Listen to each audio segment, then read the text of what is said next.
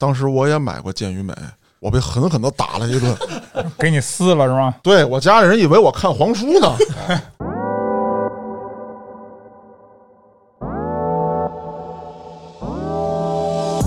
我老公就说：“我其实那会儿健身就是为了招更多的姑娘，哎结果呢，到了健身房一看练这么大块儿，跟他说话的只有男的，没有小姐姐。对对对对对，是不是家里穷啊？限制不主要就是家里穷，那时候小时候我家里人跟我说说少他妈吃鸡蛋，那玩意儿不好，容易噎死。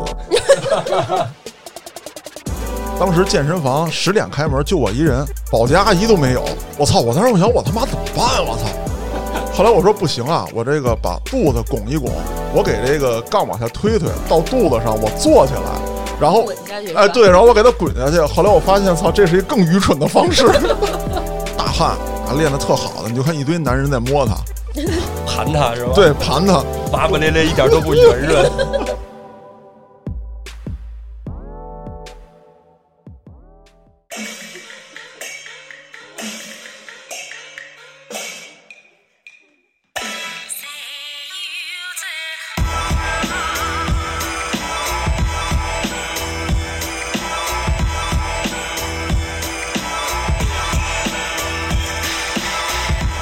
大家收听《话里有话》，喜欢听哥几个聊天的，可以在微信公众号中搜索“后端组”，里面有小编的联系方式，您可以通过小编加入我们的微信群，欢迎您到群内与我们聊天互动。我是主播嘉哥，建叔我是道爷，修哲，我是许彦南，隆重介绍一下二位啊，这是咱们周围朋友里面这个健身达人，也是到目前为止我看到这个练得最好的这个男士跟女士。而且呢，我在这儿有一个特别不爽的感觉，就是话里有话做了这么多年，唯独有两个人让我觉得有压迫感。一个是原来来过的那个 UFC 冠军于教头 啊，那个于教头您怎么说就怎么是，您开心就好 啊。今天我突然也有这样的感觉啊。修哲除了是个健身达人之外啊，他曾经还是体制内的散打运动员，哎，这么厉害，呃，非常厉害。您自个儿介绍一下吧，当年的体重跟现在的体重，呃，我当年打比赛的体重是五十二公斤，嗯，然后现在呢是一百公斤，整一百。翻了一倍了。那可不是吗。那咱们这么着啊，就是听众们，因为没法看到您现在这个身材的状态，总觉得这个体重可能有点超乎他们的想象了。我觉得您按照这个咱们一般健身圈里头经常报的这个三围，给大家报报您的这个胸围啊、臂围啊什么之类的。胸围是一百三十三，然后腰围是九十八，臂围是四十八。哎，听到这个数据啊，大家就应该明白这是一个什么样的身材了。像我当年两百多斤的时候呢，就是腰围多大，胸围多大，然后腰围比胸围可能还要大。但是嘉哥打断一下啊，嗯，你也报一下呗我现在啊。我现在腰围是八十四，然后胸围是一百零六。嗯，我觉得是这样啊，就是咱们听众里边对嘉哥已经有概念了，咱们一对比就出效果了，你知道吧？这回拿我当底儿了是吗？我原来一直认为嘉哥是最壮的男人啊，今天打破了我的这个想象。看着这个哥哥一来啊，嗯，我觉得嘉哥就变成了一个小鸟依人的那么一个状态了。你也不能这么说，最起码来讲，我在身高上还是有一定优势的。嘉哥最狠的，他不是身高，也不是身体的壮度啊，是他的表情，大眼珠子一瞪，你知道吧？啊，那这样，咱们今天言归正传啊，来了主角了，咱让主角说一说，就是先从您当年在体制内做散打运动员，咱们讲起，就是简单给大家介绍一下，当时是一个什么样的状态，一个怎么样的这个训练情况。当时我们进入体校以后，然后前三个月是开韧带，嗯，然后就是你的横叉、竖叉，还有你的肩关节都得要是达到一定的程度。我呢，全班一共是四十几个人，四十二个人，然后我还有还有两个同学，就是韧带就是极差，特硬，对，很硬。我们是相当于就是开韧带一个多月以后，然后教练也是放，也算是放弃了。但是我们三个人力量比较大，啊就是比在同级别上，就是比如说我这是五十四公斤，嗯然后打比赛是五十二，然后在这个这个级别里头呢，我们三个的力量非常大，然后我们三个人就等于是一个小组，嗯然后等于是会有一个就是师兄弟师哥吧，然后专门带我们训练，啊，是这样。在一开始的时候，有的人开韧带他会比较好，他韧性比较强；那有的人力量比较强，就就是会给你们分开，然后不同的方式去训练，是这意思吗？对对对，哦，呃，这时候在体校是初中还是相当于是小学呀？中考完了以后，等于是我是提前招生，哦，等于是高中是吧？对高中高中阶段嗯，那那个年纪其实去体校，按理说来讲，就是稍微有点晚，比那个中学、小学就被选拔上那些是稍微有点晚的。对对对，那当时是一个什么契机，就是看上你了？因为我知道这个专业体校的人才选拔其实是非常严格的。我在小学还有初中，就是等于是体育特长生。嗯九九年毕业以后，先开始选那个报考的是什刹海，啊，什刹海体校。我是第二天去的，结果第二天什刹海体校说那个名额已满，然后嘿我再报的二体。嗯然后当时呢是，他跑步有一个跑步是八百米，就是两圈儿，然后有一个分数限制，然后还有俯卧撑，还有卷腹，就是以前叫仰卧起坐，啊，然后这三项必须得是达到九十分以上嗯才可以报考。我觉得那个时候对我来说是很轻松的。哎，这九十分儿它是一个什么概念呢？比如说这个卷腹多少个，俯卧撑多少个？它是在一分钟之内，比如卷腹达到六十次，俯卧撑达到五十次。跑步呢，具体 跑步具体我还真忘了，不清楚了。就这俯卧撑一分钟五十次，可能我就已经牺牲了。嗯，而且还一点就是在那个年纪啊，不是现在了，已经。对，哪个年纪我也不行啊，都牺牲了。不是这个时候，我觉得啊，咱们得给大家科普一下，因为别的体育生，你比方说像田径运动的，大家见到的比较多，周围可能很多同学都是搞田径运动的这个体育生。那你说像这个你这样的这个格斗类的体育生，你是怎么被教练发现的？是因为小时候打架特好吗？不是，就是我们那个招生呢，就是说白了，不是让体校给选拔上去的，哦哦哦就是我们等于是提前招生，啊，明白了，明白了招生。啊，就是学习不好呗。啊，对 对对对，你就说说明白点啊。我这还是选了一批身体素质比较好的一批人，啊那肯定是啊，跟嘉哥应该是不一样的。嘉哥是不是打架打过打进去的？我没有，我那会儿我就特别喜欢这个摔类的项目，然后当时呢有这个柔道，我其实最喜欢的是这个中国跤，但是当时没有教的。不过我那个教练其实是从中国跤转过去的，因为当时咱们这个体校的训练方式就是你非奥运会项目，人家就不招孩子练了，那会儿就把这个摔跤就给免了，然后有这个柔道，还有一个是。这个这个国际式还是还是叫古典式来，反正就穿的跟游泳衣似的，俩人抱一块儿那个，古典，那古典，对对对嗯，有那个，然后有柔道。柔道呢，其实对于我来讲啊，就是我跟大家坦白，因为当时练柔道跟练体操在一个操房，那边挨着练体操那小姑娘，然后我就说，哎，我我离我我来那个，这这这好，这个也是摔，也是我喜欢的。然后当时就去报名嘛，他也是这个体校的老师，到这个各个学校，然后不同年级的说看看孩子们的情况怎么样。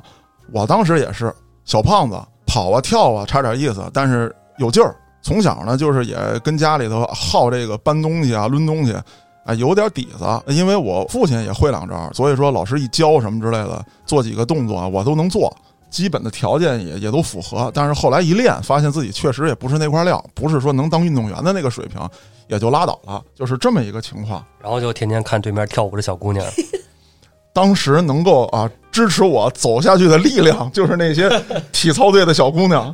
后来小姑娘没有了，你就没走下去呗？你不要说的这么直接。后来我觉得还是知识可以改变命运啊，所以我考高中好好学习去了。你得你得往正能量了说。这段就到这儿啊，咱们就先信你，好吧？先信你 啊。当然，咱们说这个是一个什么意思呢？就是说，咱们今天主要聊的还是健身，但是要区分一下，就是这些格斗类运动员他们做的这个力量训练，其实是与这个健身运动员有很大的差异的。您给先给大家讲讲，就是你们那会儿练这个散打的时候，因为你也说了，你这个属于力量型选手，那么你当时做的力量训练是什么样？当时我们是以就是速度、耐力为主，比如说一分钟要完成多少个卷腹、俯卧撑，嗯，然后还有蹲起，还有一些比如说沙袋，一分钟要出多少次拳，啊，对，对，要求必须要求速度，然后击打的程度啊，还有一些爆发力的训练。嗯然后健身健美呢，它是以这个肌肉力量为主，比如说一组的话，做到十个、十二次，这是一个以肌肉训练为主。这样的次数就是，比如说十次啊、十二次，它可以那个增加肌肉的维度，增加肌纤维的粗度，是这样。然后呢，速度绝对不能快，比如说做一个动作啊，咱就拿卧推来讲，基本上三秒钟一起一落，就不要做那些，比如说一秒钟就完成一个动作，这样是对这个肌耐力是有帮助的。这个差异特别大，就是我在练拳击的时候也是，就是做这个全卧撑，它是半撑，然后人在那儿辅助，就有点像平板支撑那个高度，嗯，但是说是拳头撑着地，然后围一圈人，大概是差不多你撑十五秒左右，然后教练会吹哨，这个时候你要拿拳头使劲的去顶这个地板，把自己身体撑起来，速度越快越好。但是你要做卧推做什么之类的，你就就像刚才说的，就是你要按照这个平均的速度，每一下的速度最好都一样，然后不要有那个哐啷起来一下，然后烫再下去，不要这种感觉，差异其实还是挺大的。包括这个练这个速度都是小哑铃，专业队是拿三公斤的，我们是拿两公斤或者二点五公斤的。像我这个体重比较大的啊，就打八十一公斤级别是拿二点五公斤的，三分钟不停的这个做前出拳啊，当当当当不停的做，所以很少说这个说做个卧推，我做个哑铃上举，这都很少。其实对于男孩子来说吧，小时候都有一个武侠武打的梦嗯啊你也有啊？有啊，后来觉得自己不行，然后改智谋系了。没事，你你不要受那么大刺激，那我又戳到你勒个傻子了。我跟你说啊，其实呃小时候吧，道听途说，听说了一个方法，能练成绝世神拳，这个非常传统的一种练法，叫打千层纸。这个我都没听说过。说呀，说把这个一沓子纸搁墙上，天天打它，打完了把这纸全打穿了，哎，这拳就练成了。我在跟家练，你知道吧？我把那个英语作文本啊、大单线，反正就你不会写了呗。然后呢，我妈我爸发现了这件事情之后，他们以为我不想写作业，然后就把我打了一顿。这个怎么说呢？就是说我听说啊，散打其实和武术是有关系的。嗯。呃，武术是武术表演套路为主嗯。这些，然后散打呢就是有规则的打架，嗯。其实就是这样，就是不让打后脑勺，不让打下阴。啊，话说回来啊，除了你这种追求武术精神的啊，还有很多小朋友都是被人劫怕了，你知道吧？就想锻炼身体、防身啊。防身，哎，我觉得修周老师，咱们在这儿其实给大家做一个呃比较正规的一个科普吧。呃，大家现在看不懂，就是这个散打什么样，然后这个自由搏击什么样，然后踢拳规则是什么，然后泰拳又是什么，就是简单理解，就是泰拳能拿膝撞，能拿那个肘击，综合格斗呢是能摁地上打。那咱们这个散打跟他们最大的区别又在于什么？散打基本上就是相当于拳击、跆拳道、摔跤的一个综合体，嗯可以踢用拳，然后还可以摔，嗯，是这样。就是它跟踢拳还是非常接近的，是吧？对，踢拳是什么？，K one 知道吗？不知道。踢拳是这样，踢拳现在是一个挺流行的一个站立式格斗项目，也有比较大的联盟在里面。但是踢拳跟散打有一个挺大的区别，就是咱们散打运动员去打踢拳的时候吃亏在哪儿？就是他的这个摔会受到很大的限制，啊，不能摔不能主动摔，不能主动去摔对方，但是你可以接腿。然后呢，你把对方摔倒了，也只是作为一个这个格斗这个终止技，他不给你加分儿啊，是没有分儿的。再加上咱们这个拳台上那个呃柔软程度，你又对对方造成不了比较大的伤害。所以说，咱们的散打选手在打这个踢拳的时候呢，就是有很多这个因为规则造成他们比较吃亏，在技术上。建叔，你听说过踢拳吗？咱俩这样那个拿英语课本练习的人，咱们就不要再讨论这个东西了，你知道吧？好吧，我觉得你说的对。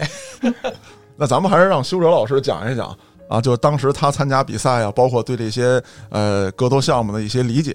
当时我第一次参加比赛，就是全国的通缉赛，呃，有我们二体校，然后嗯还有什刹海体校，然后五体，然后还有两个还有两个学校，其中一个是河北的一个一个武术武术学校，啊，就是武校，武校啊。对，相当于一个武校。光我那个级别就有三十二个人，嗯。然后十六打十六，然后八打八，四打四，这样。那场比赛我是拿了个第四名，我是输在输在技术还有速度上，但啊是力量什么的是是没问题的，从来没有被 KO 过，因为我技术不全面，就是以力量还有抗击打，嗯就是基本上比赛的时候，我比如说对方打我一拳，我必须就是我肯定基本上能还击到，而且比他打我还要狠，而且我比赛的时候很少自己的拳头放在脸上。哦，不是那个高高位报价了。对，啊没错，啊，这个其实按理说是是大忌，当时是为了是防对方中路踢啊，还是因为什么原因？还就是说我就把头露出来，我要跟你换拳？当时就有点嚣张吧，哦有点嚣张。那咱们说回来啊，就是当时在体校的时候做这个训练，你觉得苦不苦？很苦。嗯那时候教练训练也非常的严格，比如说我们早上起来晨跑，一小时之内要完成八千五百米，然火后要完成一百个卷腹，一百个俯卧撑。教练是骑个自行车在后面，然后拿着那个链锁，啊！谁要是在他后面了，他肯定上去就是一鞭子。嗯那我刚才还误会了，我以为是拿那链锁给拴车上。拖着是吗？你这有点周星驰既视感了。体制内的教练啊，确实是特别凶残。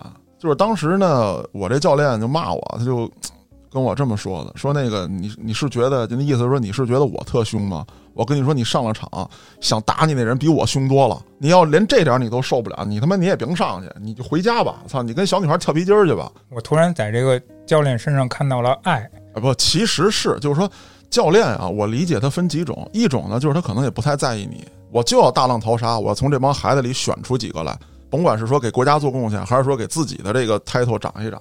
那有一些呢，教练就是说，你既然来到这儿，总有一天你要去面对很难对付、很强大的对手。我在这儿心疼你、可怜你，你到场上就很可能受重伤。那咱们说这个散打这一块儿呢，作为前半节儿告一段落，咱现在主要说说健身的，从什么时候开始就接触这个健身，怎么喜欢上它的？从我十七岁，大概是零一年毕业，体校毕业以后，嗯因为那时候甭管是训练还是比完赛，就是浑身都是伤嘛，嗯肘、腰还有脚踝都受过伤。嗯然后我无意当中就是以前去万柳桥的时候，然后那儿有一个健身房，然后溜达到那儿，我觉得那里就是这种练器械的氛围啊，还有这些训练的人呀、也非常刻苦。我说我试试这个，我说也挺强身健体的，然后还能把自己的肌肉也给练出来。嗯，我一练就是练了半年，就喜欢这个行业了。十七岁那个时候说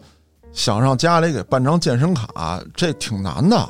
十七岁对于我们来说啊，还是那个薯片儿、什么电脑、动画片儿的那个年纪呢。我其实跟修哲老师接触这个健身的时间差不多，也是十六七岁。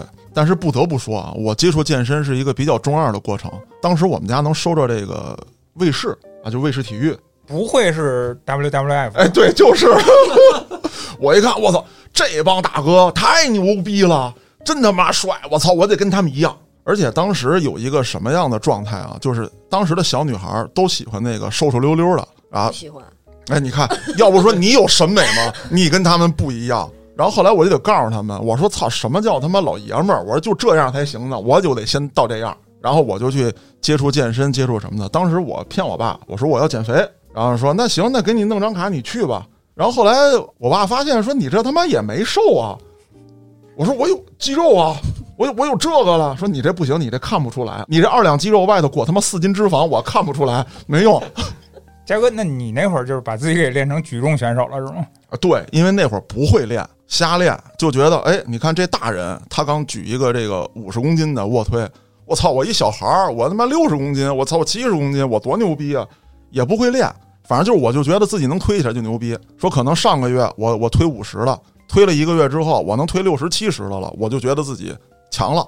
但是说在身材上就丝毫没有训练痕迹，就是你什么都看不出来。那还是让修哲老师说说他当时这个接触健身，包括就是你怎么在思想上转变的，觉得就是说有大肌肉块是一种你想追求的、你喜欢的这种状态，这种外在感觉这个运动叫健美嘛，啊，健美，对对对，就是不光健身，而且还得要有美感。嗯然后我就觉得把这个身材比例，然后还有那个肌肉分离度练出来，那个才是美，不见得非得有多大的块儿。当时万柳桥健身房只有一个教练，也是老板，然后叫刘军儿。当时北京市健美比赛最好成绩应该是第三名。那很厉害了。在那个年代，就是说能去参加健美比赛的，就是凤毛麟角。是得到他的这个专业指导了吗？告诉你这个东西应该怎么练？当时健身房还没有私教这么一说呢，私人教练，他只是比如说看着哪个学员啊、会员哪个动作不标准要受伤，他就会去指点一下，也不是说这种一对一的。哎，你说的这个受伤啊，这个我非常有经验哦。我原来上那个健身房也办了张卡，啊，之前节目里讲过，我那会儿上班快死了，然后对我觉得我可能不太行了，我需要一下运动啊。然后正好我们家附近就开了个健身房，去那儿办了个卡。去了之后呢，我发现哎，这儿器材真多，各种设备啊，各种奇形怪状的啊。嗯，我觉得拥有了这些东西，我就拥有了满身的肌肉，我就恢复了健康，然后就开始在那儿咣咣咣做。后来我发现那些挺壮的来了都不奔这儿，都奔那个杠铃，全都抢杠铃，没人抢这个。哎，我觉得挺好，哎，他们都不练这个，我练这个，是吧？这肯定更科学呀。后来我发现练完之后感觉没效果啊，也不长肉，也不长块儿，反而这个手腕子呀什么的疼。嗯然后后来就来了一哥们儿，然后跟我说说你这个姿势不对，啊，你比如说你练这个呃三头的时候，你压那杆儿嘛是吧？你得大臂夹紧身体两侧。后来我觉得我这里还有门道啊不是愣推，啊，哦可不是吗？说到这儿就引出一个话题啊，这个健身房大家谁都办卡，谁都去练，但是你不请私教，没人指导的情况下，好多人真的不知道该怎么练。因为嘉哥也好像您也好，你们的体型也是不太一样的，嗯练的这个东西其实还是有方向的。你想要练成什么样，然后才能决定去怎么练，对吧？哎，说到这儿啊，我觉得咱们正好提一嘴，就是教教大家怎么去辨别健身教练。现在不像过去了啊，过去那个健身房它没有私教，现在一进健身房，你办卡只是第一步，他一定会给你推课，甚至说你新会员先送你几节私教课。咱们怎么去辨别这个健身教练专业不专业，能不能去相信他，或者说咱们选择什么样的健身教练比较好？首先，这个教练必须得有训练痕迹。嗯我给一些就是刚办卡、刚去健身房的学员一点建议，就是不要着急去请教练。你先在健身房，你先做一些简单的有氧，比如说跑步机、椭圆机，然后你观察一下，然后就是上课的教练是如何带会员的，然后他的语言行为啊，还有这些教课的这些细节，你看看怎么样？不是看谁帅找谁吗？呃，那是来错地儿了。点他，这个事儿，这个操，你看我嘴都不利索了，你这好像戳中了什么？我操！不是这个事儿是一个普遍现象，因为现在网上爆出来这种事儿已经太多了。这个女学员找比较帅的、身材好的男教练，然后这个男学员也是找这个特漂亮、身材哇塞的那个女教练啊，就好像让大家觉得就是这个健身圈就就就乌烟瘴气、脏了吧唧的。其实任何圈都有这种这个好色之徒。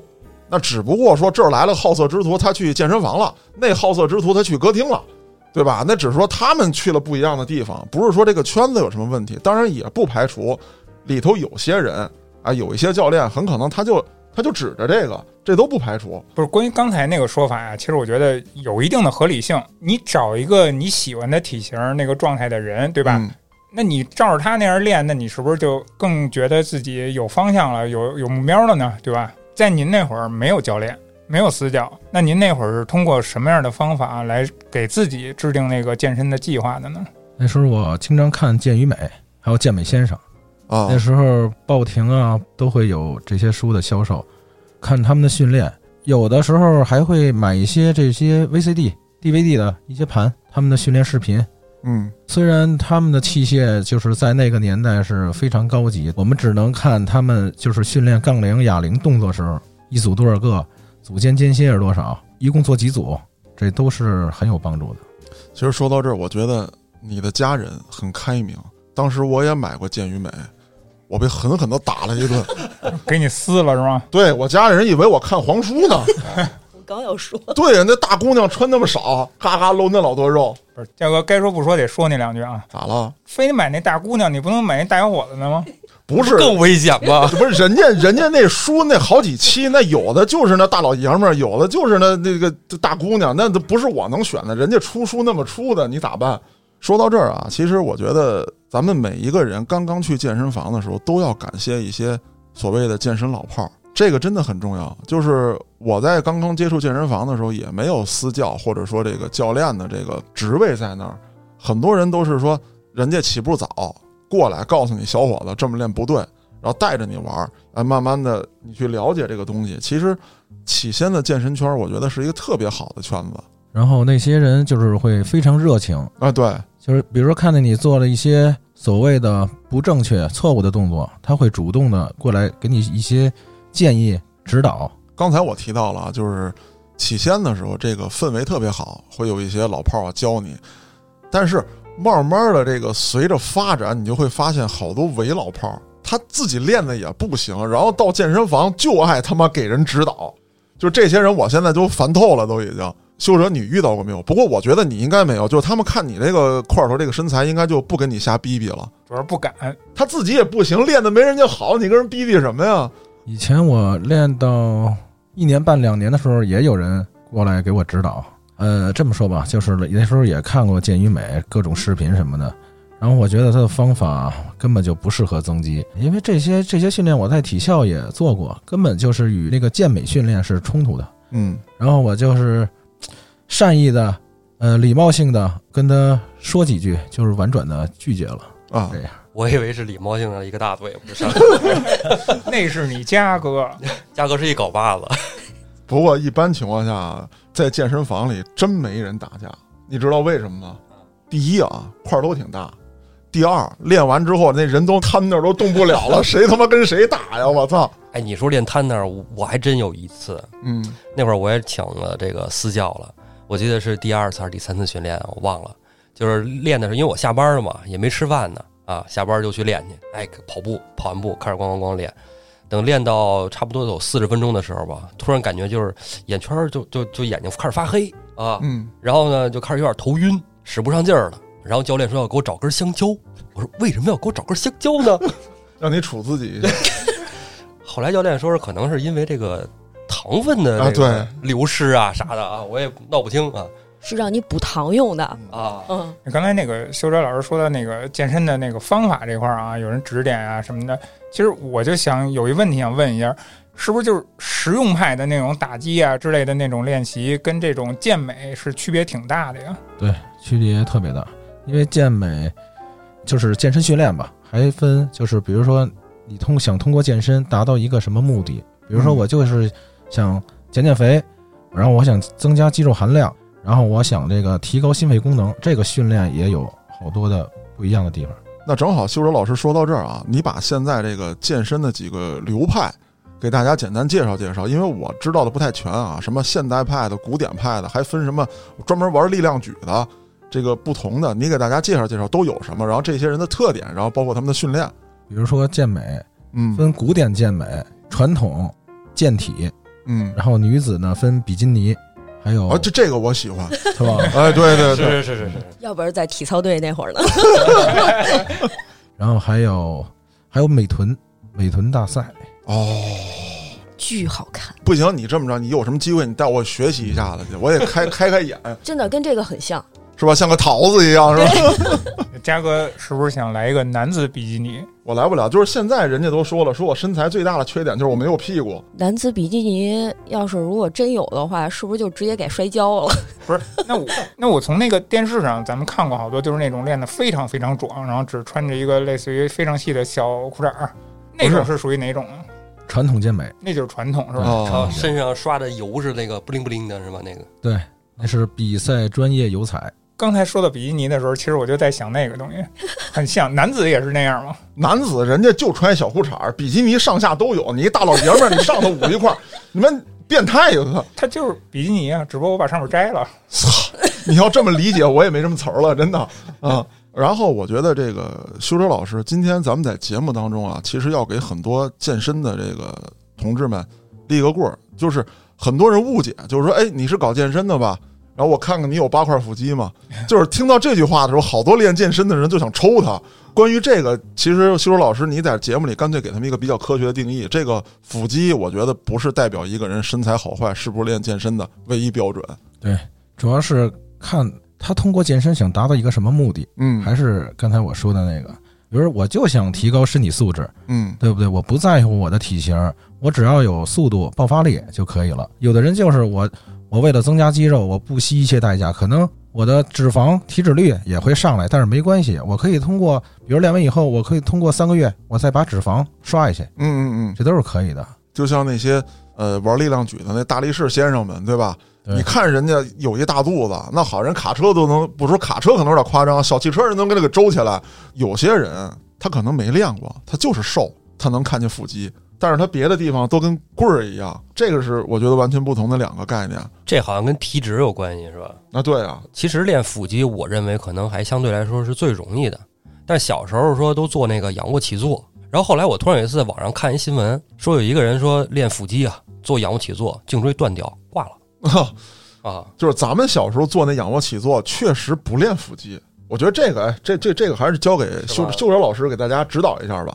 仰卧起坐在前段的时候是练腹，后段的时候就是在练腰了。哦，就是说往前卷的那个起的过程当中，哦，因为咱们只是为了完成这个动作，因为根本就不会考虑是腰还是腹在发力。嗯，对，小时候就是搂着脑袋，咣咣咣，拿胳膊肘去怼膝盖，是吧？啊，对，这个动作它有要求，我要求，比如说肘碰膝是这样，我才不管你哪儿发力呢，规不规范，然后对这个身体有没有损伤，不会管这个的。最好的锻炼腹肌的方式应该是什么？现在网上的这个传闻啊，也不能叫传闻吧，就是网上方法太多了。什么你给自己单杠挂那儿抬腿，然后什么卷腹，还有那个俄式转体等等等等，有一堆。那到底哪个是适合咱们普通人进行这个腹肌训练的？或者说哪种能让我真的看到腹肌？嗯、目前就是卷腹，哦，卷腹是最安全的一嗯个练腹的方法，而且也简单，在家里头就可以完成。如果要想看到腹肌的话，得先看看这人的体脂率是多少。一组做不了五十个，一天完成不了两千个，那基本上三个月是没有什么效果的。啊，因为我只有在打比赛减脂的时候，我每天除了专项训练，就是分化训练以外，然后每天还要完成两千个卷腹。我操，两千个，对，什么概念？关于这个，嘉哥你还记得吗？就上回咱俩还稍微讨论过一小下，嗯，对，我就发现一个问题，就是你动作呀，要是没人指导的情况下呀，有时候你很容易做不标准。啊，对，说到这个话题，又又讲到刚才说那个教练那个事儿。我觉得教练一个最重要的作用就是指导你进行正确的动作，并帮助你完成这个训练项目。咱们自己练的时候一定有惰性。你比方说，我去训练的时候，我教练要在，就是我们练那个拳击、练腹肌的时候，两头起，就是你在那儿待着不动，前面含胸，然后把这个下巴贴到自己胸口上，然后脚跟儿离地面只许有一拳的距离，不能高了也不能低了。教练在我就能按照这个角度做，而且能坚持一分半一组啊。我在家就肯定不是这个姿态，而且肯定也坚持不了一分半。一分钟我觉得，哎，我操，我已经很牛逼了啊！就是就先这样吧啊。所以我觉得这是教练他的一个最重要的作用，督促你，给你正确的。还有一点就是什么呢？就是说，是不是有一块镜子，我自己能看到自己，会也有一些帮助呢？哎，我觉得得这个很重要。对吧？嗯所以在健身房里基本上都能看到，差不多有半面墙嗯都是镜子，就是随时观察你有没有一些违规呀、超身呀这些。那种镜子对我来说都是拍照用的，自拍哈。啊，对，现在很 很多人都是你这么干的。我觉得任何体育项目，其实也不能说任何啊，就是好多体育项目，镜子特别重要。你比方说，修哲老师当初练的这个散打的时候，其实镜子也很重要。你要看着镜子里的自己，然后来板正动作。说不好听的，你训练特刻苦，结果您把错误的做了五万遍，那你再想改，可就改不了了。就跟我上回跟嘉哥说那似的，我练他妈俩小时，练一个小时，然后就感觉一点都不累，啊，对啊我，就感觉我不知道为什么在那儿忙活呢。后来 发现白忙活俩啊，小时，对，后来发现动作不标准啊，就真的是在浪费时间。还有一个就是修哲老师，就是刚才道爷提了一嘴，就是很多练得好的人，他不会去做那些，就是看着很花里胡哨的这个器械，人家直接就奔杠铃哑铃去，这是为什么呢？呃，这样说吧，就是健身房都会有那些固定器械，啊，对对对，它虽然可以调角度啊、座椅的高度啊，还有这些就是左右力臂的长短呀、但是这个器械终归不是给你量身定做的。嗯你像那些健身大佬啊，为什么爱用杠铃哑铃？因为它是符合，就是你的身高啊、你的体重、臂长、肩宽。杠铃哑铃属于这种自由力量训练。比如说咱们说卧推，就是根据你的肩宽臂长，然后这个卧推呢，比如说卧具拿在哪儿，然后放只能放在胸口，对吧？哦，那个像是那个有一个叫什么史密斯是吗史密？斯架对，哎，对对对，那不也可以做卧推吗？但是我发现他那个就是往上推呀、往下落，他那个轨迹，其实对我这种就是没什么劲儿的人来来说啊，其实有点保护作用，是吧？他那个史密斯架它是有那个叫什么带助力的这么一个啊对对东西，对对对所以说你就可能拉起来的时候比平时的那个重量跟到史密斯架那个重量，可能你就会觉得轻松一点儿。对对。但是史密斯架给我最不好的感觉是什么？就是它是垂直的嘛，直上直下，直上直下的。其实我们取杠放杠的时候，那个不是完全直上直下的，它那个会有点别扭。就是我取杠的时候，肯定是我这个额头，比如说在杠这儿，我不能把胸搁在杠这儿，我肯定是要摘下来放到胸上，然后去推，然后再把它放上去。所以说这个过程总感觉有点有点别扭。但是啊，就是在健身房只有我一个人的时候，我就会去史密斯那儿，因为我怕给我镶镶他妈胸口上。哎，你说这真是，我之前看一个就是网上写的，就是说那史密斯可能前一个练的人吧，他那个可能调重量比较大，后一个去的呢，他没那么大重量，但是他没卸片儿，啊，直接推去了，直接从扣上解来，直接砸死了。这个呀，我没被砸死过啊，我没死过啊。但是我有一回是是挺危险的，就是减肥之后啊，我觉得 这个该做做力量了，咱们这个瘦下来了，该追求下一步雕刻一下自己了，对吧？可是没成想，我胖的时候他有劲啊，你甭管是八十公斤是九十公斤，或者说一百公斤的，咱敢推，你甭管推几个，咱敢推。而且觉得自己快没劲儿的时候，保证能给这杠就是踏踏实实的放架子上，咱也不逞能。后来那天呢，我就说咱怂点儿，慢慢来，先推四十公斤的，哎，觉得还行，这不是事儿啊，没减多少，然后再来个五十公斤的，碎了，我想再努一个，没努起来，然后这杠就放在胸口上。当时健身房十点开门，就我一人，保洁阿姨都没有。我操！我当时我想，我他妈怎么办？我操！后来我说不行啊，我这个把肚子拱一拱，我给这个杠往下推推，到肚子上我坐起来，然后滚下去。哎，对，然后我给它滚下去。后来我发现，操，这是一个更愚蠢的方式就是你给我那画面感，就是跟这儿擀面呢。啊！对，你想，你胸口这个胸骨这一块儿还硬一点，你再说你有胸肌，你滚到他妈肋巴叉子上的时候，我操他大爷！我他妈又给他拉回来了。就是但凡有一人来了，不知道以为你在身上练什么呢。啊，对，操，新的训练项目，我操！后来我就是把这个杠，我就给他斜过来了，斜过来之后一头杵地。掉一个片儿就好了。哎，对，他还没掉那片儿，我怕他掉了，我给他卡安卡了哎安卡子了。然后我就斜着把这杠斜在那儿，这不是你好歹不压胸口了吗？压一边儿，啊，对，压一边儿，然后缓了口气儿，我给这杠就就竖起来了。我我就我就坐起来，然后给它放那儿了。我喘了半天气儿，我就摸，我操，胸骨没没没塌陷什么之类的吧？我操！我说嘉哥，咱们聊社死那一期，你为什么没有讲这段呢？不是那段不社死啊，因为当时就我一人啊，那也尴尬呀。是挺尴尬的。没没有人，就是当时科技可能还不太发达，没有网络视频被传播，你知道吧？但是人家有监控啊，啊，对，那可能就是回头人家查监控，那几个教练蹲在那儿，操，这傻逼！我操！嘉哥肯定忽视了。那天如果操房里有小姑娘跟着跳操啊，嘉哥肯定就推起来了。这是我要讲的下一个话题，就是在健身房一定能看到，本本身啊很正常啊，一堆老爷们儿跟那儿训练，啊兄弟你帮我担一下，然后哎不行不能再加片儿了，都很正常。然后突然来了一个，就像你刚才说的这个呃蜜桃臀什么之类的，我操！你就看这帮老爷们儿就荷尔蒙爆棚了。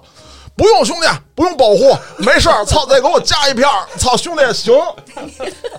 关键你加到最后，不还是得照你那么着推去吗？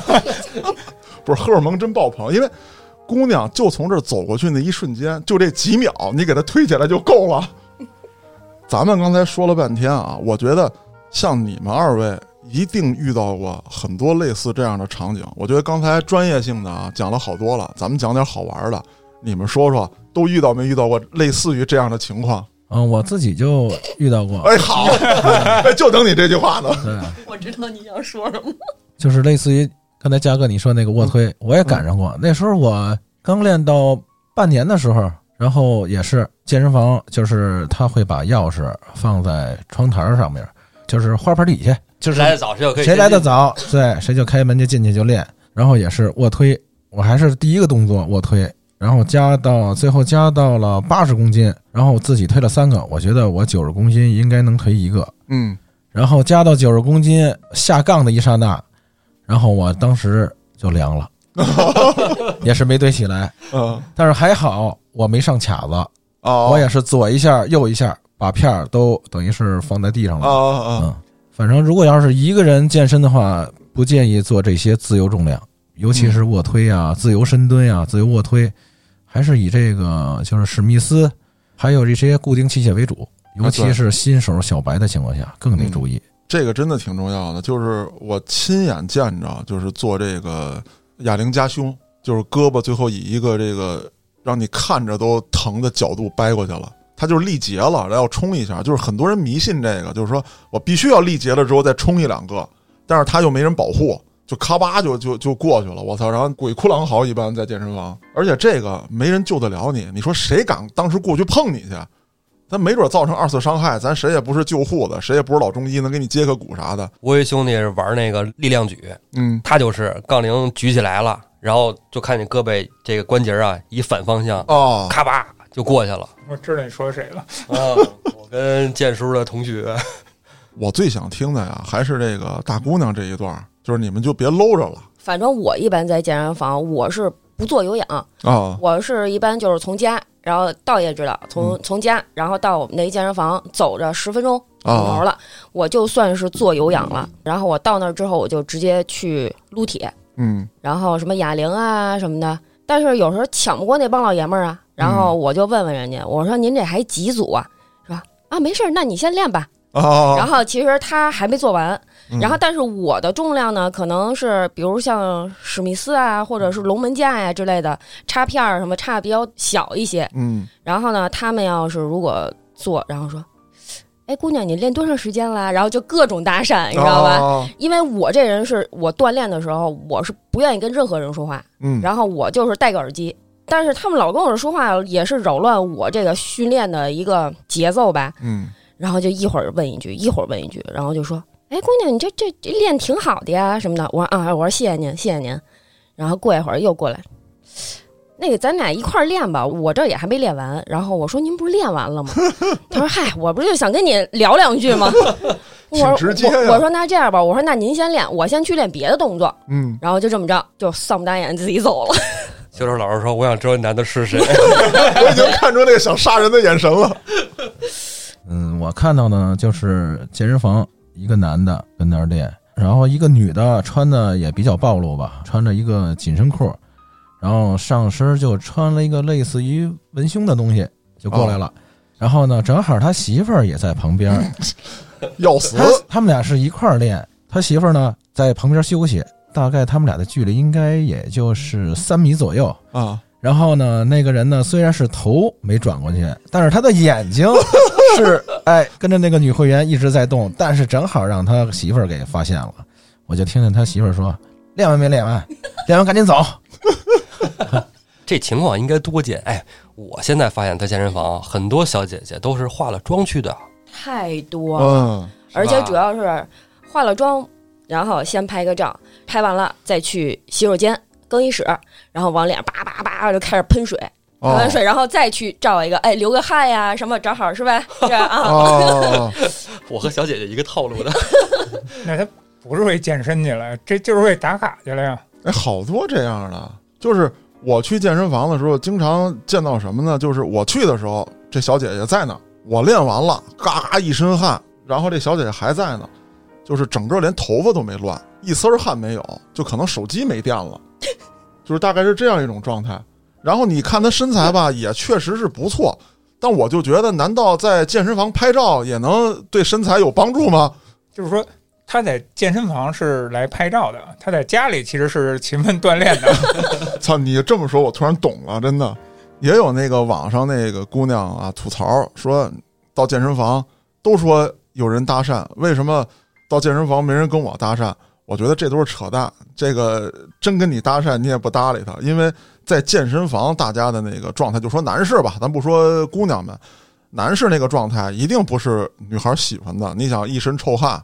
对吧？然后呢，你比如说像这个平时弄个发型的，到那儿你肯定不弄，你弄它干嘛呀？不费那点发胶，好几块钱呢，是吧？所以说这个是一个扯淡的事儿，我觉得。对，嘉哥说这个，我突然想起来，我老公就说，我其实那会儿健身就是为了招更多的姑娘，哎、结果呢，到了健身房一看练这么大块儿，跟他说话的只有男的，没有小姐姐。对对对对对 这个段子我也听说过啊，啊，就是你越健身啊，你同性的吸引力越强，而且你练得越好，吸引力越大。啊对，是这样。你看这健身房这种情况已经不是秘密了，就那个大汉啊练的特好的，你就看一堆男人在摸他，盘他是吧？，对，盘他。麻麻咧咧，一点都不圆润。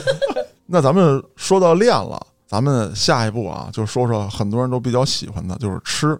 哎，人人说啊，说这无论是这个增肌还是减脂，三分练，七分吃。对，但是吃这个事儿，咱们没有发言权，咱们真的是吃，人家那个是为了练补充的。说到吃，怎么能说我没有发言权呢？你们是不吃，我们从前都是吃过来的，对你，我们是只吃不练。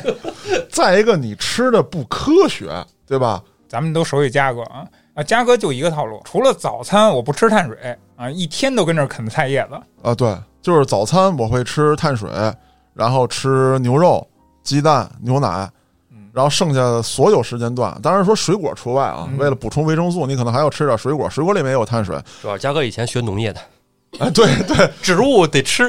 对对对，我离不开这些啊。那我这个科学不科学，对不对？这么说吧，碳水的话是根据你自身的体重嗯来定的。早餐吃碳水这个倒没事儿，多吃点儿也无所谓。嗯但是如果一个减脂的人，每天碳水的总摄入量是根据他的体重，比如说我吧，一百公斤，我现在减脂的话，我每天的碳水摄入不要超过一斤五百克啊，就可以了。然后晚饭就是或者是临睡前的那一顿饭，能不吃碳水就不吃。如果过低的摄入碳水，这个人的反应是迟钝的。嗯比如说过个半个月、一个月以后，这个人的反应也会很慢。会变傻吗？变傻倒不至于，就是反应慢。尤其是像比如我经常骑摩托车，有时候我就能感觉得到，反应对记忆力会受影响吗？会绝对会。嘉哥破案了，你根本不是喝酒喝的，你是这接碳水接的呀，你这是。不是，人刚才说的是吃碳水多了会会脑子不好，哦我这都这么少了吃碳水少，少啊！过少的摄入。我操，实锤了！啊，根本跟喝酒没关系。就刚才节目里刚说完的，我都能给整错了，我这脑子实锤了，我赶！紧把酒捡起来啊！就跟喝酒没关系。这一段啊，回头甭管谁剪辑，单独掐出来，我要给家嫂听。哎哎，这事儿跟喝酒没关系。我看过一段视频，人家阿诺，人家这个训练完了，说我现在要补充了啊，甭管是鸡胸啊，还是蔬菜啊，什么牛油果，人榨汁儿，呱呱呱榨完汁儿之后，说还得来二百毫升伏特加，呱兑进去，人吨吨吨，人家阿诺都这么干，我这么干有什么错吗？对不对？还一个就是我跟网上啊，其实看过好多咱们那个健身的人，他们那个拍的一些视频。嗯他们现在有有些人也就跟吃播一样，他们去拍他们去吃东西的那种视频，他都是、对他们练完以后，然后就非常能吃，不停的吃各种东西。当然，他们也讲究，他们去看呃里边是不是有什么反式脂肪啊什么的，就去抛弃一些不健康的东西，然后吃一些健康的东西，但是量特别大。就这样的是合理的吗？对它是合理的，但是这个得看他是练到什么程度，对吧？他是增肌期啊、减脂期啊，还是一般的训练日，这都是分的比较细。如果他要是一个专业的健美运动员的话，这么吃是没问题的。啊，因为它消耗大是吧？对，没错。但是我还看到一些就是大块头，就是我所谓的那些大力士那样的人，健身健得很棒啊，这维度什么的都有。但是他们在吃饭的时候，也会在一些平台上开吃播的视频，但跟健叔说的不一样，他们不去筛选食物，他们就是吃。然后你看这个滋哇滋哇这个大油这个黄油煎的什么东西，咣咣咣就吃。然后包括什么芝士焗生蚝，我说生蚝挺好，你拿芝士一焗，这好像这种东西都是跟健身相背而驰的一些东西呃对我看的那个人，就是他专吃什么呢？他吃炸鸡，啊。而且他说特爱吃那个东西，然后每次都吃特别多，还，所以我就在这块儿稍微有那么点困惑不解。那不都说油炸的东西其实是不健康的吗？对，这样说吧，力量举选手他是不会在意，比如说这个鸡腿儿是怎么做，哦是炖也好，炸也好，还是烤也好，他只要吃饱了就可以，嗯知道吗？因为他要的是力量、维度，要的不是说什么漂亮的肌肉啊。哦，你看啊，越漂亮的肌肉，它的力量不见得能有多大，嗯它只是比正常人力量是大，但是跟那个，比如说力量举选手，那是不是相差的一星半点儿？嗯就我对这方面了解最多的就是那个外国原来有一节目啊专门找一堆大力士拉车。哦，我知道对，你看他们体型一点都不好，啊，对，但是他们就是真有劲儿那种。基本上你看世界大力士比赛的话，前五名这个身材体型基本上都比较圆润，就是对对对，肚子比较大，然后看不出什么腹肌啊什么的，但是就是肩、背、胸都特别大，腿也粗，嗯腰也粗。那像你们呢？因为嘉哥的饮食，其实我们都比较熟悉了。像你们训练完之后，你们一般是怎么个进食方式呢？我基本上每天会带一餐自己做的，比如说我管这个餐叫练后餐，那一餐呢油会非常少，然后有时候带点自己拌的鸡胸肉，自己拌的这个虾仁儿，然后自己烤的牛排这些，然后会差不多煮个半个土豆，差不多二两。像我这个体重啊，一百公斤，我基本上练后餐是摄入四两左右的肉食，然后二两左右的碳水，还有三两左右的蔬菜就够了。这一顿呢，一顿这够我一天了。不是你仔细算，真不多。对这加起来这奔一斤了，快。不是你还有别的呢？有菜有什么？你自己算啊。你就是跟家道爷，你这个体重啊跟家吃饭，一碗米饭吃得了吧？啊没问题吧？啊！一碗米饭，你想那个就得有差不多至少二两以上，奔三两的这个基本上家里的碗都是三两吧。对，光米饭就三两，你再吃点菜，然后你可能再吃点肉，你算算，你这个体重不训练，跟他这个体重训练完，其实吃的差不多。啊，是吗？哎呦，这还真没算过。你想，你这个来一份儿啊，咱就比如说来一份儿这个土豆烧牛肉盖饭，你琢磨吧，你那个就比他多了已经频道不吃牛肉，啊。对，忘了啊 我觉得最大的区别还是在油上面了吧。啊，这也很重要吧？其实大家如果吃油多了，你会感觉到特别饱腹、特别撑。关键是腻。对，你会更觉得就是有满足感。嗯、如果吃像您这个没有油水的东西或者低油水的东西，那就虽然吃很多，你还觉得其实挺饿的。训练以后，因为他身体是比较亏空的，对吧？像我的话，我会喝一个六十到八十克的一个蛋白粉，粉末状是六十到八十克，大概用四百毫升水冲，然后基本上在十分钟之内喝完了就行。训练后的一个小时之内把这个蛋白粉喝掉。哎，这说到这个补剂了啊，这个健身跟补剂好像脱离不了关系，尤其是练到就是相对于呃好一点的状态的时候。哎，咱们正好聊到补剂了，那咱们先说说啊，这个所谓的氮泵跟蛋白粉，它们到底有什么区别？分别都是干嘛使的？它们是不是都算补剂？氮泵是训练前喝的，嗯，它就类似于咖啡，啊，兴奋一点儿。对，让自己训练当中不会那么疲惫。它嗯主要是干这个用的。每个人喝完氮泵的反应不一样，有的人是会感觉，比如头皮啊、手指尖啊、胳膊会发麻，这都属于正常现象。啊，嗯这样我可能就往脑血栓那儿想了。这个蛋白粉我没吃过啊。上回我跟那个安旭去骑车去，嗯，安旭给我拿出两个小药片儿来，神秘的小药片儿啊，给我也吃了。你们晚上是不是又去别地儿了？吃完这药片儿你，们这孤男寡男的，啊，哎呦我操，我都没往那儿想，哇，那太可怕了！没有，到现在其实我都不知道那是什么东西啊。安旭你真敢吃吗？安旭就跟我说的，说你吃哥你就吃这个啊，你吃完以后你就达到一点五倍的训练效果。安旭劝我喝酒的时候也是这么说的，哥你就喝这个啊，啊喝完之后你这脑子就比刚才转速能达到一点五倍。对你听我说完啊。那天骑完车回来啊，我们绕着那长安街走了一圈儿，回来以后我上楼就开始就不行了啊，就整个人就就有点那种冷，就透支那感觉。我也不知道是不是因为这药啊，但是真的就是不能瞎吃不懂的东西。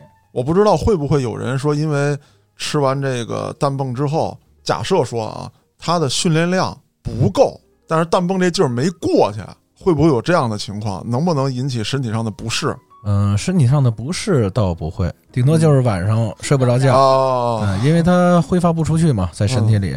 那就是说以后我在加班的时候我喝氮泵就完了呗，这个我觉得不能这么算啊，这个可能挺危险。还是喝咖啡喝咖啡。啊，因为我看过一视频，是外国一大老黑，当然说视频要效果嘛，他拿一氮泵也不冲水，就往嘴里啷啷啷吃，吃完之后，哎，把门踹开，当当横着就走到健身房去了，然后正好健身房那贴一个什么今天不营业，大铁链子锁上，然后这老黑就开始满街作，然后做俯卧撑，把那个什么消防栓拔起来抡抡哦，氮泵哥，啊，对对对，说到蛋白粉这个事儿啊，因为我一直不吃，我老觉得自己的这个在力量方面的训练没达到说一定要吃蛋白粉的这个水平上，所以说我不知道我想的对不对，是不是说只要你练肌肉你就得吃蛋白粉，还是说我得练到一定什么程度我才吃蛋白粉？平时的话来点什么虾仁儿啊、什么那个牛肉之类的就够了。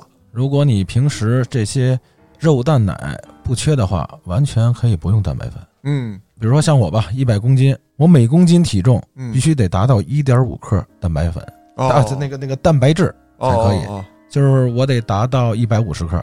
不管我是从牛肉当中，还是鸡肉当中，还是猪肉当中，我每天必须保证一百五十克，肌肉才可能生长，是这样，这是最低保障了。我训练完以后，还是爱喝一些液体的，想想你哎啤酒啊什么之类的。伏特加，对对对，我训练完了也爱喝一些液体。你不训练你也爱喝，因为蛋白粉终归比这个就是固体的好吸收一些，嗯，是这样。训练完你说让我吃二斤牛肉，我是真吃不下。但是。你说让我喝一杯含这个二斤牛肉的蛋白质，我倒能喝下去。搁我来讲啊，就是说我以后明白这事儿怎么办了，我就带瓶酒，然后把那蛋白粉搁进去，一边练着我就一边喝着。哎，说到这个酒，好像健身也好，锻炼也好，是不能喝酒的，是吧？容易猝死，说是。就是在锻炼过程中，那肯定是不行那是不行。啊！练后可以，你听没有没有？？练后我就是我就是练后喝。对，我这个真的我不是强调客观原因。你想，我晚上八点训练，训练完了之后，那个是一个高兴奋度的这个拳击嘛，让你这人根本睡不着觉。你训练完了，对你身体很疲惫，但是你兴奋度没过呢。你回去之后，你不能耗到一两点再睡啊，你正好喝点儿，舒舒服服、踏踏实实往那儿一睡。晕晕乎乎就着了。哎，这个刚才咱们说氮泵啊，说蛋白粉，这两个说实话，像那个氮泵啊，我是不是没敢尝试过啊？说它很兴奋啊啥的，我之前对这东西也不了解啊。蛋白粉呢，我觉得它有股腥味儿，所以我也不是很爱喝。蛋白粉有草莓味儿的，你知道吗？对，各种口味儿。，但是你细咂摸还是有那么一点点腥。你买的是带鱼味儿的，但是，但是有一种东西就很好喝。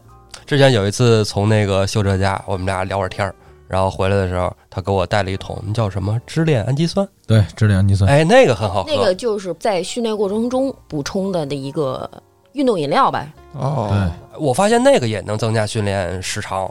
对，没错。我记得有一次我就是冲了一瓶那个，哎，粉不拉几还挺好看，倍儿娘炮，拿着它就上健身房了。然后吧，我就跑步嘛，是吧？一般我就是一般是跑个八到十分钟啊，我就下来了，该练什么练什么去了。那天我跑到八到十分钟，感觉状态特别好，然后一口气儿跑了三十分钟。这个好像也是有点儿能提高肌耐力吧？不是，它是提呃，对，它是提升肌耐力，然后主要还是什么呀？它是防止你肌肉分解流失的。哦，就是训练前、训练途中、训练后，你要用的补剂都是不一样的，而且看你的训练计划，还有你的训练目标是什么，根据这个来吃，也不能瞎吃。还有减脂吃什么，增肌吃什么都不一样。我突然想起来，道爷那次从我家搁这儿拿走那桶蛋白粉之后，然后说孩子的奶粉都喝完了，他那个蛋白粉还没喝完，是不是？然后说好像还罐儿还搁错了，还是怎么着啊？说怕孩子误食是吗？没有，那一大桶那谁喝得完啊？你直接给孩子喝蛋白粉呗。我，这有这有点他妈的不着调了，我操！回头喝完蛋白粉，孩子举着自己那个床，爸爸，咱们一起玩儿。道爷瑟瑟发抖，蹲在墙角。不是，你知道每次我从修哲家，不是拿蛋白粉还是拿支链氨基酸回来，他都跟我说这俩月的量，那仨月的量，在我这儿都是两年到三年的量，都不都喝不完。道爷，你去健身房主要是想达到什么目的呢？拍照啊？哎好，真直接。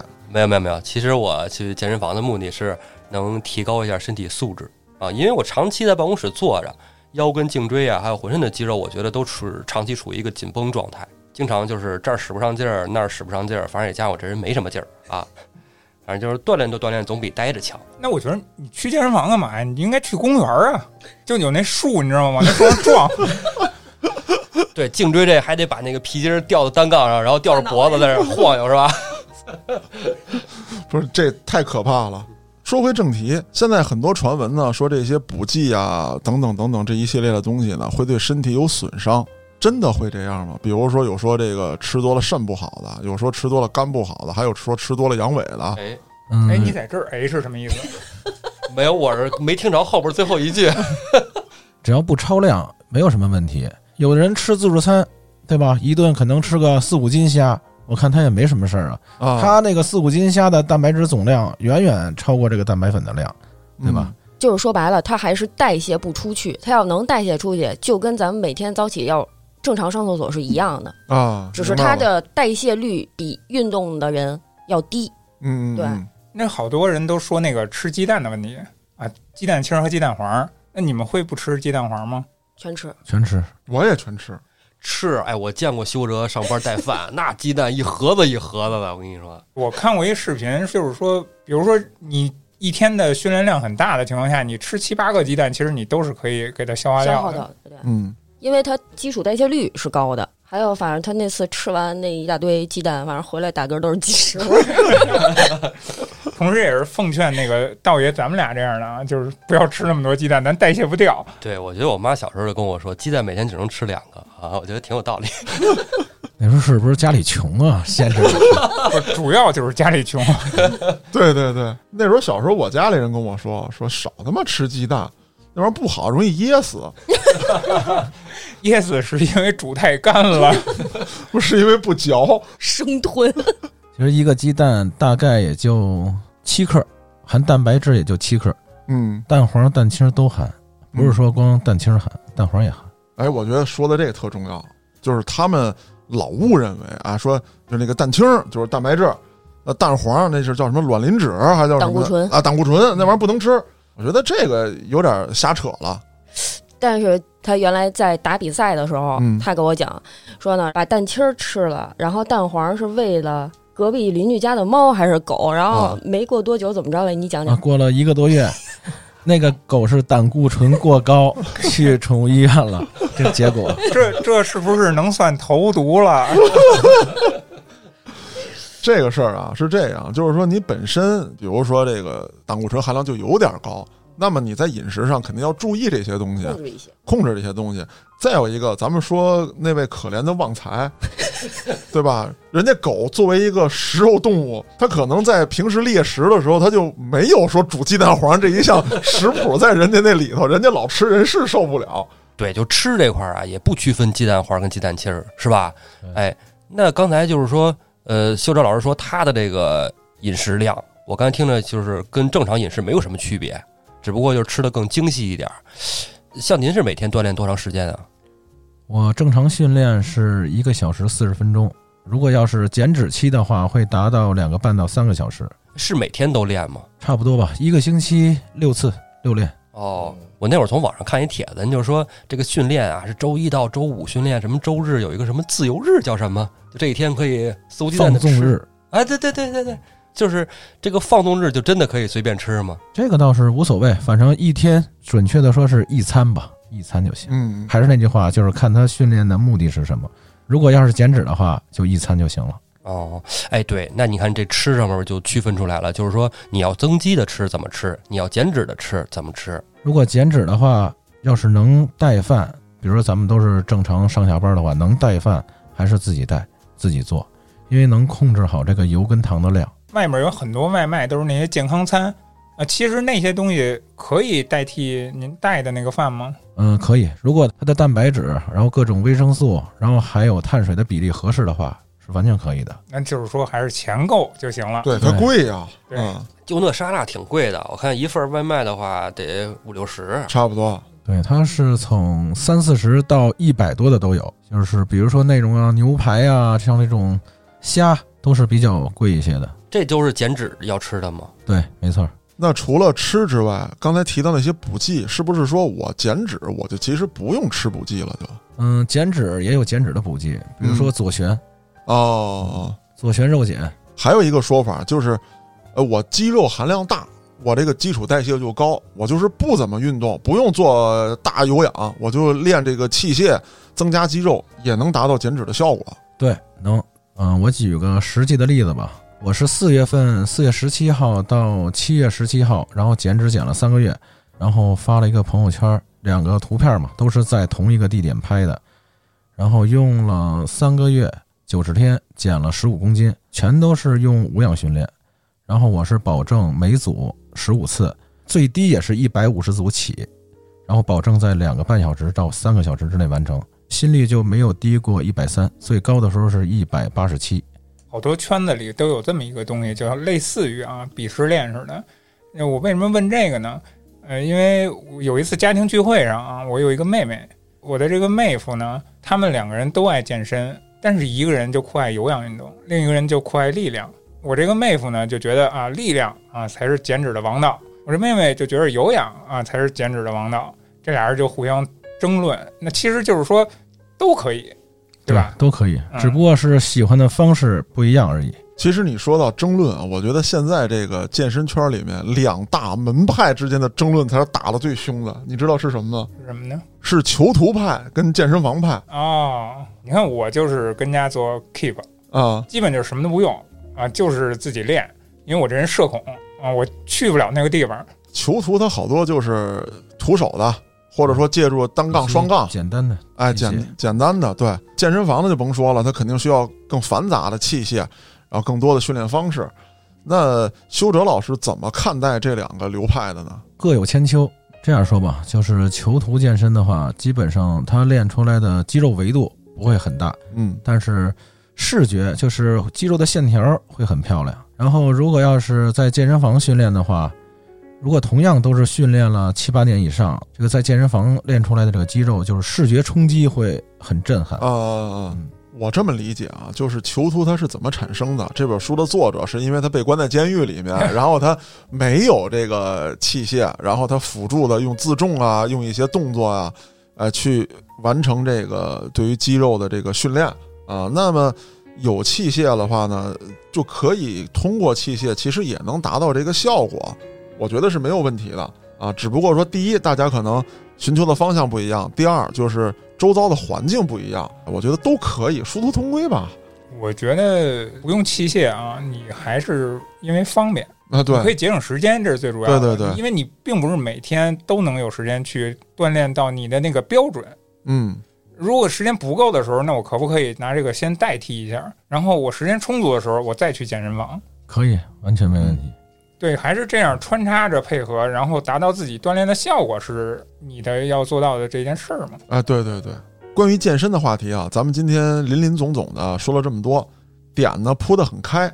如果说听众朋友们有一些特别专项的想要提问的，可以通过小编，也可以在评论区留言。我是主播嘉哥，咱们下期再见。